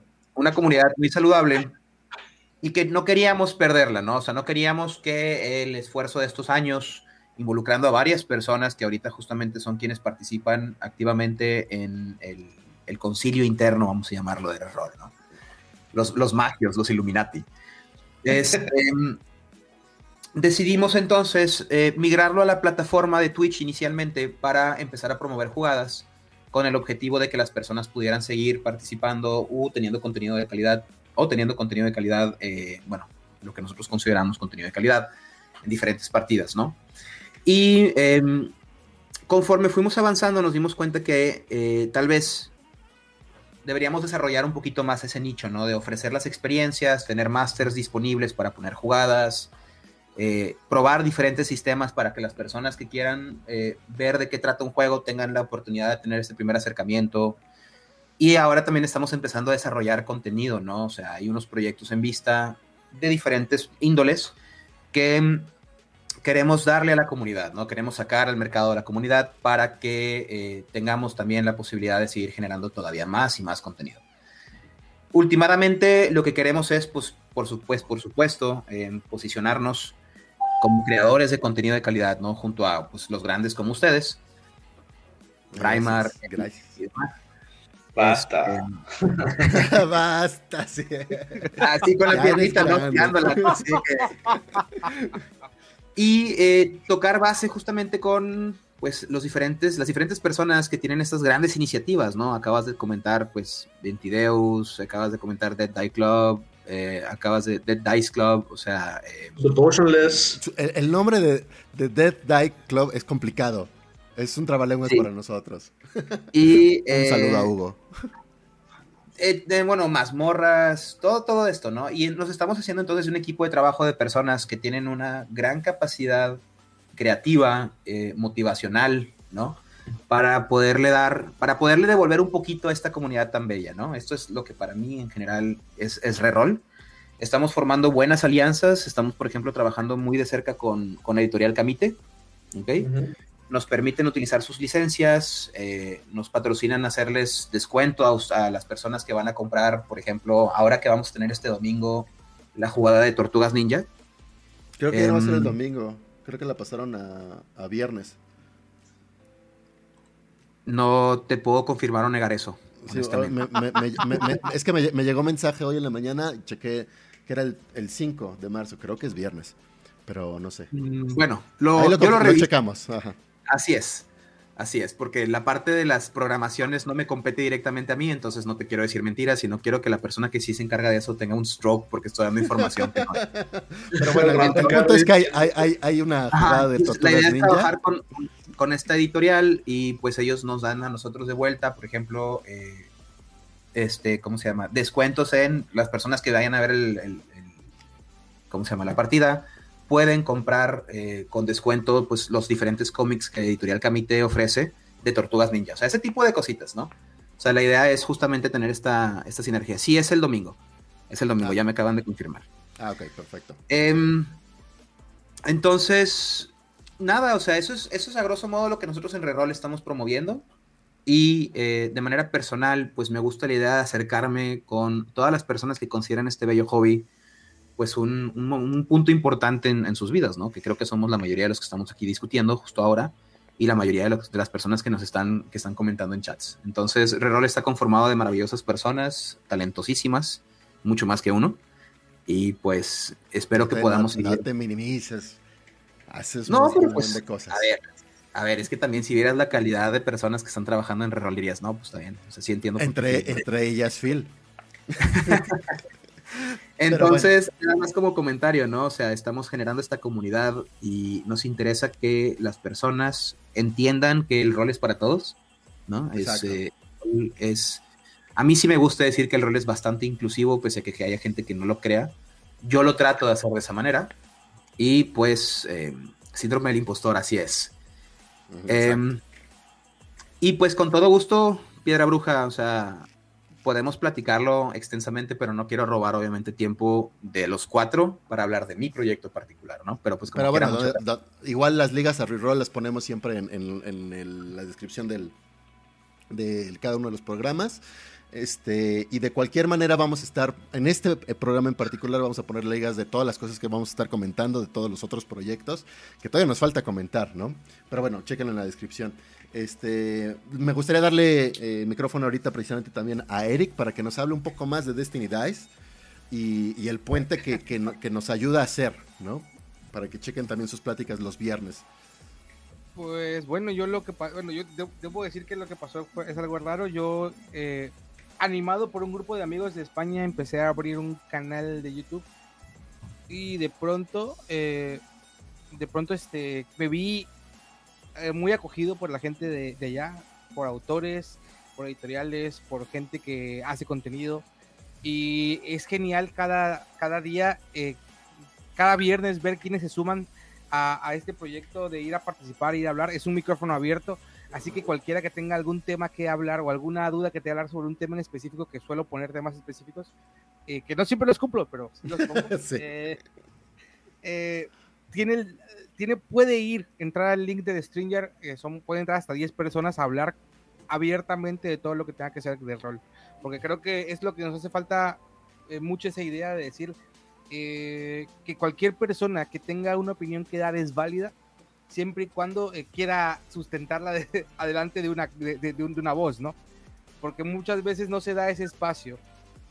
Al principio teníamos una participación gigantesca de chicas, ya después fue, fue disminuyendo pero sí, sí, sí, sí me sentí muy, muy feliz con la colaboración que hemos hecho. Hago también entrevistas, eh, sobre todo editoriales y autores. Hago también eh, algunas reseñas de vez en cuando cuando me llegan eh, cosas importantes que, señalar. ahí siempre las, las, saco. Y generalmente lo que trato de hacer es unir las comunidades que se encuentren alrededor de, de, lo que yo hago, participando con ellas cuando me invitan, invitándolas también a mi canal y dar espacio. Creo que es lo único que puedo decir que hago en realidad bien, es eso, dar un espacio abierto para cualquiera que quiera hablar de rol. Me parece muy bien. Creo que haces un extraordinario trabajo y las pláticas ahí siempre se vuelven de vena y están muy divertidas. yo debo decir, ah, con, lo, que decíamos del miedo, yo cuando la primera vez que pasé la liga, yo tengo, yo tengo, yo tengo dos youtubers de habla en, hispana, bueno, de, de, habla en español, que son para mí súper super gigantes, ¿no? Uno de ellos es este eh, Román Turbiales. Y el otro es este, bueno, pues e, es, este. Ay, se me fue el, nombre, es mexicano, la verdad no, no me acuerdo cómo. El, el Warius, creo. El Warius, Mario. El Warius, el buen Warius. Yo, no, a los dos los conocí a la par, me, me, gustaba lo que hacían, sobre todo cómo manejaban las cosas. Este, Turbiales es una biblioteca andando de juegos de rol, sistemas y demás y un día de la nada pongo el link en un, en, en, un grupo y él entra. Y yo me yo, yo, yo, yo así como, ¿qué hago aquí? Acabo de entrar Turbiales. Exacto, sí. ¿qué, qué, podría decirle yo de, de, de, rol a alguien que lo sabe prácticamente para mí, pero sabe muchísimo, ¿no? Sabe mucho más que yo, ¿no?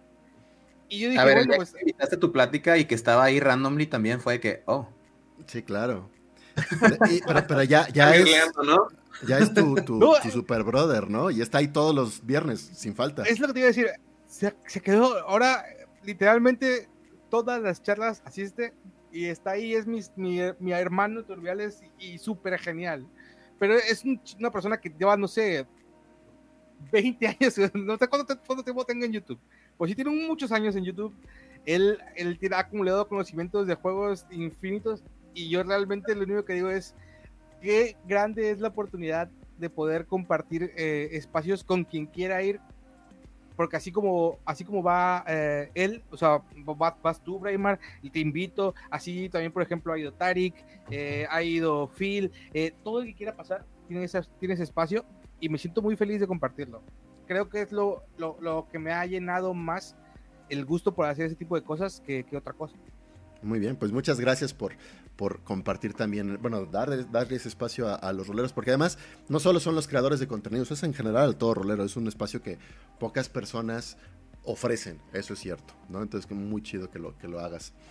Eh, me gustaría pasar a, una, ya la recta final, antes de, concluir, eh, pidiéndoles a cada uno de ustedes eh, unos dos consejos que, que tendrían para fortalecer estas comunidades para generar o que nos vaya a conducir quizás a tener una realidad como yo creo yo imagino que la tiene España, que ya hay una industria, que hay autores que son reconocidos esos autores, que son publicados ya sea por una editorial o por, ellos mismos, pero que es, es de uso común. O sea que la gente, seguramente en España uno dice, estoy jugando rol y la gente sabe de qué hablan, ¿no? Que aquí no, aquí eso sigue sin ocurrir. ¿Qué se les ocurriría a ustedes? Mm, vamos por orden. Me gustaría, a ver, Galindo, que es el último que, que, del, cual no he escuchado recientemente algo. va, eh, yo creo que como consejo, eh, el primero sería traten de ser más abiertos o tratemos de ser más abiertos para platicar más. Si llega alguien nuevo, en lugar de decirle, hey, nada más lee, decirle, oye, ¿sabes qué? Mira, aquí puedes encontrar la información, esto te puede servir. Tratar de ser como más buen pedo con la banda eh, a la hora que está llegando al hobby por primera vez, porque muchas veces se van precisamente por eso, porque no hay un recibimiento chido donde se sientan como abrazados por la comunidad. Creo que ese sería mi primer consejo para crecer a, la comunidad de rol en la TAM. Y el segundo es que empecemos a consumir un poquito más de lo que se crea aquí en Latinoamérica, ya sean mapas, ya sean mm, este, miniaturas, ya sea no sé, campañas, settings, lo que ustedes quieran, con, créanme, con que apoyen lo que sea una vez, compren una vez, eso ayuda mucho a que se sigan creando cosas y que crezca no solamente la comunidad, sino también pues la rama o la industria del juego de rol en, Latinoamérica. Muy bien. De hecho, me, me, gusta ese comentario que dices, no solo hay libros de rol, juegos o aventuras, hay muchas otras cositas que, pueden, que podemos consumir y nos ayuda a, fomentar el, hobby, ¿no? Eso está muy bien, muchas gracias. Este, eh, Eric, ¿qué, nos, aconsejarías? Eh, el otro día estaba leyendo un, comentario de alguien y lo voy a, se lo voy a robar por ahí. es una amiga que es cosplayer, ¿no? Y, y decía algo muy cierto. Cuando tengas ganas de hacer algo y tengas miedo, hazlo con miedo, pero hazlo. sí, claro al final de cuentas, eh, el primer paso es comenzar a hacerlo. Uno nunca sabe a dónde te va a llevar, pero posiblemente sea una muy buena experiencia y muy buen aprendizaje, ¿no? Así que cuando, cuando a toda la comunidad en general que quiera hacer algo, imponer una mesa, eh, publicar algo, poner un canal de YouTube, eh, tratar de hablar con, con, con, alguno de los creadores de contenido, lo que necesiten, a veces dar el primer paso será lo más difícil, pero después de hacerlo, creo que va a ser bastante satisfactorio. Ese es mi primer consejo. El segundo consejo es, eh, de verdad, de verdad, de verdad, acérquense a las personas eh, que quieran, eh, con las que quieran conversar y, que les den consejos. Pregúntenles qué, qué, hicieron ellos, pregúntenles qué les ha funcionado. El, el aprendizaje cuesta muchísimo y a veces todos hemos cometido muchos errores que podemos comentarles a las personas que están iniciando en, este, en estos juegos de rol. Y es sano cometerlos, pero hay veces que te puedes ahorrar el tiempo de, de, no, de no hacerlo. Y, y, esa experiencia que te vas, que te vas a ganar de, gratis. Así que creo que son, son los dos principales consejos. Si, si vas, por ejemplo, con Braymar o conmigo, yo te puedo decir mil cosas que no tienes que hacer para, para, abrir un, un, Discord de juegos de rol. te lo sabes, ¿eh? Sí, sí, sí, sí. Me da Phil, ¿tú qué, ¿tú qué nos recomendarías? Pues mira, tengo dos. Uno de ellos un poquito de la mano con lo que acaba de decir Eric. Pero primero es, no te desanimes si estás creando, te estás creando tu, tu producto, tu, tu, tu, experiencia, tu sistema. Por cada persona que te vaya a decir un comentario negativo, hay tres personas a las que sí les interesa. Entonces, generalmente las personas negativas son más vocales y las personas que sí te quieren apoyar no lo son tanto. Entonces, el hecho de que hayan más comentarios negativos no significa que haya más personas que creen que está mal. Entonces, tú haz lo que hacer, eh, vas, a obtener, vas a obtener el apoyo y si quieres, obviamente, pues eh, beneficiarte de la experiencia de, otros creadores de contenido, pues acércate, ¿no? Eso es el número uno. El número dos es, por favor, apoyemos la creación de contenido de todas las personas que nos rodean, ¿no? O sea, eh, nada nos cuesta meternos a ver una partida o dar un like, un comentario, un follow o lo que sea. Más nos apoyamos, más crece la comunidad, más crece la comunidad, más te puede apoyar de vuelta, ¿no? Así funcionan las cosas. Entonces, eh, por favor, pues también está muy bien, y yo lo hago, consumir productos extranjeros, pero no olvidemos consumir y apoyar el producto nacional. Claro. O el, producto, nacional o el producto iberoamericano, vamos a decir, porque obviamente estoy hablando de, pues también hay gente de Argentina, hay gente de España, hay gente de Chile, entonces, pues apoyemos el producto iberoamericano, ¿no? apoyemos el hashtag rol en español. Ya estaremos viendo ese hashtag más, más seguido, rol en español. Este me lo robo, me lo robo. en realidad no me había dado cuenta. Eh, yo te lo estoy robando a ti, porque porque, porque estuve checando en, YouTube ahorita que, qué respondía al hashtag rol en español y me salieron como seis videos tuyos. Entonces dije, ah, Eric ya lo está tomando. Saludos, Carlos. Bueno, te lo estamos robando. No soy el único. Nos está escuchando desde Cataluña. Ah, no, a ver, a ver, no es robarlo, hay, hay, que hacerlo nuestro, ¿no? De todo. Exacto. Yo, cuando, yo cuando empecé a poner eh, los hashtags yo no sabía qué poner, ¿no? Y yo me acuerdo que ponía uno donde tú aparecías mucho, ¿no? luego dije, voy a poner uno que, me guste a mí y otros, ¿no? Al final yo creo que no es, eh, no nos robamos contenido entre nosotros, lo que hacemos es darnos publicidad unos a los otros. Sí, exacto. Eh, fomentar el juego, fomentar el contenido, de hecho, esa sería como mi recomendación ahora entrando al, a, mi parte.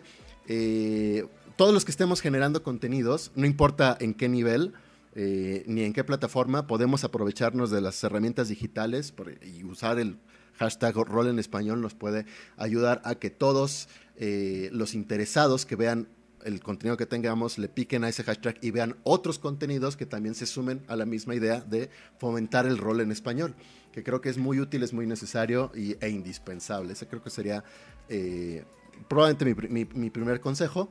Eh, creadores de contenido que nos estén escuchando en este momento, rol en español, úsenlo. Y bueno, aquellos que estén en YouTube en particular, también pueden sumarse al anillo RollTube, échenle un ojo eh, para, tratemos de, revivir este, este, este, circuito de contenidos en, YouTube, por supuesto, para promover también el juego.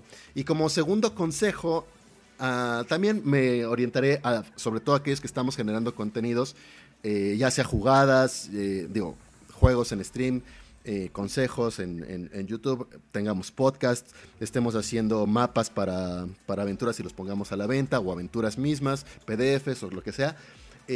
constancia, constancia, no, no rendirse, ¿no? O sea, todo el mundo tiene las ganas de empezar a hacer algo para, para, llegar a la meta, la meta nunca va a llegar en realidad probablemente, pero y, no, y, no tener estas falsas expectativas de ser famoso, de ser o de ser este el más exitoso de todo eso, sino tener la expectativa de producir algo que a la gente le guste. Y eso es creo que debería ser como nuestro, nuestro objetivo siempre, para no rendirnos cuando pasen las semanas, los meses, incluso los años de, estar haciendo esto. Porque viendo hacia atrás, yo lo veo ahorita, digo, no tengo tantos suscriptores, a decir verdad, yo todavía no me consideraría un youtuber, este, pero, pero viendo hacia atrás, o sea, casi cuatro mil suscriptores ya tengo, no son nada, no, no digo, no es, no es poco, quiero decir, y el esfuerzo ahí está. Entonces, eh, pues es constancia, ¿no? Y es no rendirse tarde que temprano.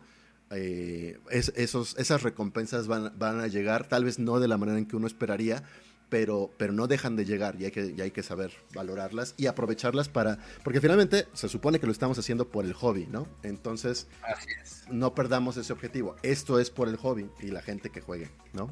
Ponerse métricas realistas, ¿no? También, o sea. Sí, claro. ¿no? Si en el primer mes no estabas esperando recibir los 10.000 likes en tu video como esperabas originalmente, ¿no? Claro, exacto. Este, y bueno, eh, ¿cómo, haríamos la pregunta, Phil, antes de, cerrar? Está, bien, está un poco complicada, pero se me ocurre. El, ah, la manera correcta entonces de generar comunidad es el apoyo a través de diferentes proyectos, rol o rollo. Rol. Sí, rol, rol, completamente rol. Rol, super rol, sí. Pero es una pregunta un tanto sesgada porque pues, obviamente no vas a decir rollo porque todos somos creadores de contenido. Entonces, bueno, sí. no. Ah, entonces, aquí, aquí más bien cambiaría la dinámica un poquito. Le preguntaría a cada quien, a ver, Phil primero, para que ponga nuestro ejemplo, ¿qué considerarías en esto de, de la historia o lo que hemos hecho para consolidar eh, bueno, para crear, crear comunidades porque hay ideas erróneas. ¿Qué consideras que ha sido rol y qué consideras que ha sido puro rollo en eso para generar comunidad? Híjole, pues en, mis cortos 22 años de experiencia, creo que eh, lo que más genera comunidad sería pues el, simplemente hecho de querer, ¿no? El, querer crear una comunidad, porque mucha gente ni siquiera lo quiere o lo, lo, promueve. Entonces, a todos ustedes que nos escuchan, que están interesados y buscan generar esta comunidad, pues rol, 100%, el generar, el, querer generar comunidad. Ok. ¿Qué es rollo? ¿Qué consideras que es? Eh, no, eso es, ah, eso es puro rollo. ¿Qué es puro rollo? Ajá. Eh, híjole, voy a, voy a patear ahí traseros, pero el considerar que tienes alguna clase de superioridad en cuanto a tu contenido sobre el de otras personas. O sea, está bien obviamente tener un control de calidad y saber que tu contenido puede tener más calidad, pero no el decir forzosamente todo lo que yo hago es mejor y lo que no me gusta no está bien. Eso es puro rollo. Completamente de acuerdo. Em, Galindo, ¿qué considerarías que sería rol en, para generar comunidad y qué ha sido puro rollo? Ok, yo creo que eh, considero rol que, la gente se comparta, o sea, no solamente los creadores de contenido, sino también los roleros, compartan que tienen mesas, que, que están buscando DM, que están buscando jugadores, o sea, que, realmente se busquen y, que creen esto. Para mí eso es rol, porque al final de cuentas el rol se trata de hacer amigos y contar historias, entonces que se compartan. Y rollo, híjole, los troles, esa gente que nada más un comentario y neta busca cómo chingar o, molestar o, decir puras cosas negativas, pues que no aportan. Claro, estoy de acuerdo. Eh, Eric, ¿qué rol, qué rollo en esto de generar comunidad? Creo que el rol es el, hecho de unirnos como creadores de contenido y también con, como comunidad, eh, dar opiniones, dar críticas, sobre todo también apoyar, que eso es fundamental. y como rollo, ay, las, las polémicas. es totalmente cierto, estoy completamente de acuerdo contigo. Creo, creo yo que la polémica siempre te va a dar eh, más eh, reacciones, pero a la larga es el tema más eh, estéril, más muerto que puedas crear. Porque al final de cuentas, aunque la puedas repetir mil veces y mil veces comente alguien, es algo que no te va a llevar a crear más contenido, es algo que no te va a llegar a, a un camino en el cual tú puedas crear una comunidad a partir de eso. Entonces es, es brutalmente rollo. Claro, completamente de acuerdo. Muy bien. Pues en mi caso, ¿qué rol? Eh, pues que, o sea, lo que, repitiéndome un poquito, para mí rol es asumir que es por el juego, no por mí, o no, no, por, no por el individuo, ni siquiera por nuestra mesa en particular, es por el juego mismo. Asumamos eso, tengamos la apertura y de, promover el juego de otras personas aunque no participemos en ellos o de, promover eh, los proyectos de otras personas aunque ni siquiera juguemos esos juegos. Eh, creo, que, creo que eso es súper rol. Eh, o sea, pensándolo precisamente como son las dinámicas en un juego de rol que tienes tu personaje y tu personaje hace sus cosas y no le estás impidiendo que el otro jugador haga sus cosas, creo que esto, esta misma dinámica la podemos replicar a la hora de fomentar el juego, donde qué es lo que nos, compete a nosotros y qué no, y permitirle a los otros jugadores, que son los otros creadores de contenidos, que jueguen su, propio personaje, ¿no? En, este mundo de fomento hacia el rol. Es, eso creo que sería rol rol. Y pues muy de la mano con lo que ya todo el mundo ha comentado de, de qué sería rollo. Mm, yo me iría a. Si, si Phil dijo sobre la superioridad, a mí me gustaría abordar el tema de la autoridad. Es rollo, mm, completamente rollo, y esto lo decía Sirio Cencerra, que alguien se considere autoridad en algo del rol. Nadie, ni siquiera Gairy Gygax podría considerarse autoridad en el rol. Nada. Así que tampoco tomemos que lo que dijo X personas es autoridad total del rol. No, eso, eso, eso es, para mí, 100% rollo. Y pues ya, creo que con eso terminamos. No sé si quieran dar una recomendación cada quien de un proyecto que conozcan en, español que, valga la pena. No, no, aquí no hablaría tanto de un juego en particular, sino de un proyecto de fomento rolero. Para pues lo hemos criticado a lo largo de, todo, ¿no? O sea, pues los nuestros proyectos individuales, por supuesto. O sea... Sí, claro, pero me gustaría que, habláramos mencionemos uno, no se pierdan este proyecto, no se pierdan ah, este otro proyecto. Yo estoy, escuchando, escuchando Juárez by Night últimamente, sobre todo con, estos chicos que están haciendo un gran trabajo con retomando lo que es el, juego de Vampiro la Mascarada, recomendadísimo. Juárez by Night, ¿y dónde lo podemos encontrar? En su canal, que creo que tienen un... Mira, yo estaba escuchando en Perdón, pasó ahí un, un audio raro.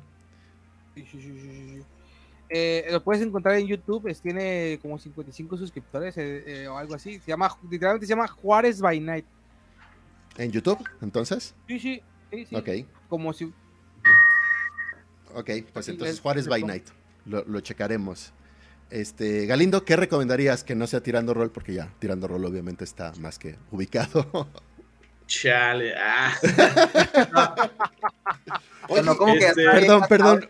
¿Puedes, compartirnos eh, eh, números, así como cuántos suscriptores tienen o algo así de las métricas de Tirando Rol? Yo tengo mucha curiosidad. O eso, eso no podemos revelarlo. Eh, no, sí, creo que ahorita tenemos casi 7000 followers en Facebook. Este, en Instagram creo que estamos como por ahí de los 500. Twitter más o menos también con unos 300, 200. Y nuestro canal de YouTube, que casi no lo usamos, la verdad, este, pero sí está como por ahí de este, los 380 suscriptores, creo. Muy bien. Y reproducciones en Spotify, creo que son como unas 43 mil, o sea, de todos los capítulos, pues. Muy bien, muy bien. Qué bueno, me da mucho gusto. Pero bueno, tu recomendación. Bueno, les voy a dar dos recomendaciones. Este, uno son los amos del calabozo chequenlo, sacan de repente, sacan contenido de tips, eh, cómo ser DM, este, clases, razas, etcétera. Eh, van empezando y se me hace un buen contenido, están padre. Y también a los muchachos de Potionless, que pues ellos ya tienen mucho tiempo en el medio, desde cuando estaban con las cómics y todo eso. Y pues la verdad ellos también tienen muy buenas eh, mesas en vivo. Muy bien. Y Phil, ¿qué nos recomendarías tú ahora? Yo voy a hacer alusión a un proyecto que están empezando un par de amigas, muy importante, se llama Todavía no está y lo van a, ah, comentar.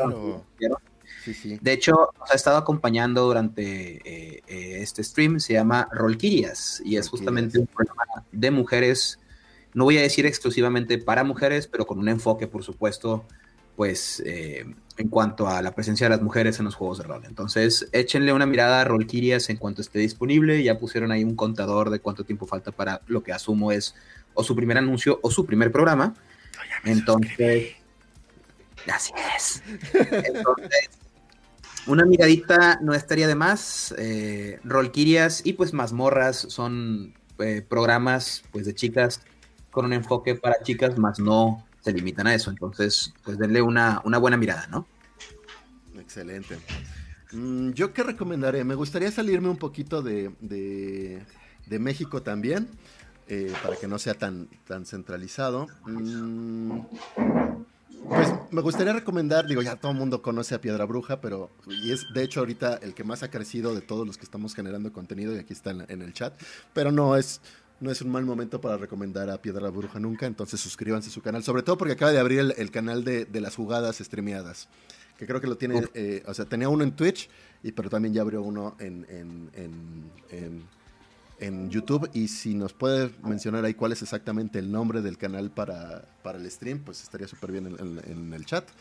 Este, me gustaría recomendar, nada más escuché una conversación de Concilio del Sur, que es este de una, una, plática que tiene también entre, o sea, es, un nexo, un, núcleo que une a varios roleros de diferentes partes del mundo, todos de habla hispana al menos hasta el momento, o por lo que he visto, eh, con discusiones muy interesantes, así que échenles un ojo.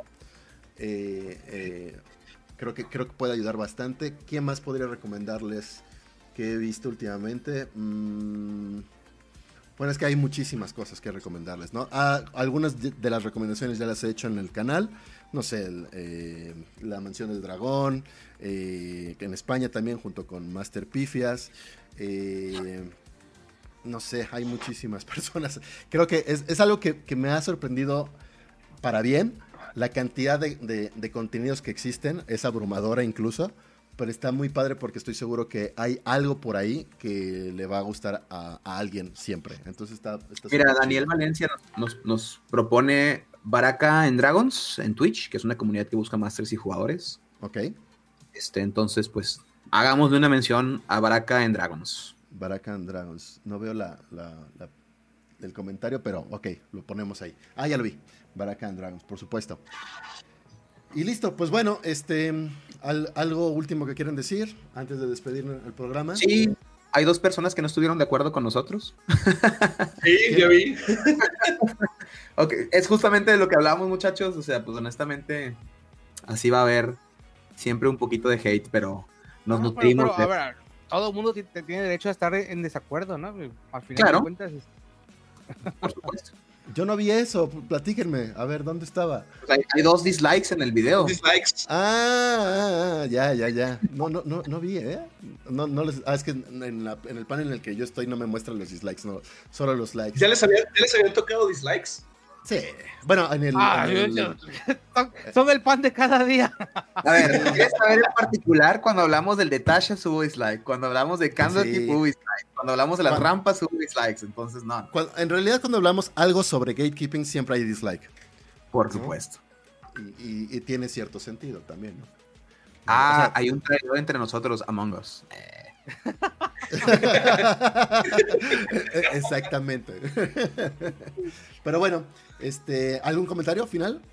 Además, ¿todo bien? Pues, pues gracias por la invitación y, que espero que, realmente todos nosotros podamos seguir creciendo así súper unidos, súper amiguísimos y, llevar esto a donde tenga que llegar. Me parece muy bien. Y si no, y si no fuéramos súper amigos para siempre, de todos modos, eso no es problema, ¿no? Podemos continuar con los proyectos. A mí me pareció una excelente charla y le quiero agradecer a pues nuestros invitados. La verdad es que muy, muy ameno todo el asunto. Eh, Braimar, muchas gracias por hostearnos una vez más.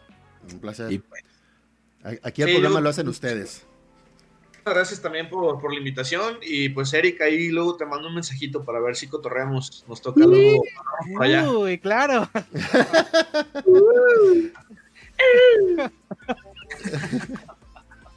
Estoy, ya estoy viendo a, Ulises ahorita ejerciendo su, su papel de, de marido celoso al respecto, pero ok. ustedes, ¿Qué estás haciendo? Ajá, ustedes dense. debo, decir que yo tengo en mi, en, mi, programa, yo tengo un fanático de Phil que siempre me dice, ¿y por qué no llega Phil al programa? Y yo, pues, él tiene sus cosas, lo a su canal, le, le invita, mira, pero es que yo quiero que venga a tu programa. Y yo, pero. Pues invítame, ingrato. Pues ve, los viernes estamos ahí. Haz el catering, haz el catering para, para tus viewers. ¿Qué onda? Sí, claro, claro. Pues, pues, con esto nos vamos despidiendo entonces, chicos. Muchas gracias por estar, eh, a nuestros invitados, a Phil por, por, por co-hostear este podcast, a todos los que participaron en el podcast, digo, en, el chat del podcast, en, el stream, a todos los que nos estén escuchando en el podcast, aunque esto tal vez ya no esté eh, en línea o en vivo.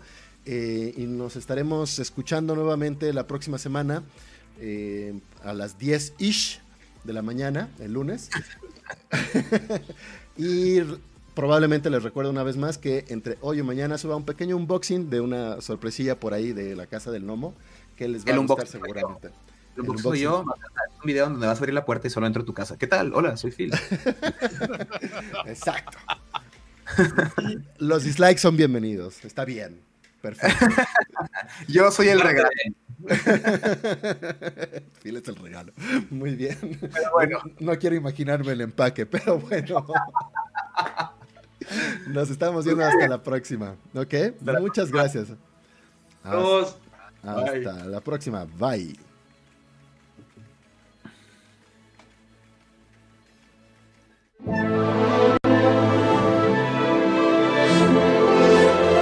Rolo Rollo, un podcast para jugadores de actualidad, con Braimar y Philip.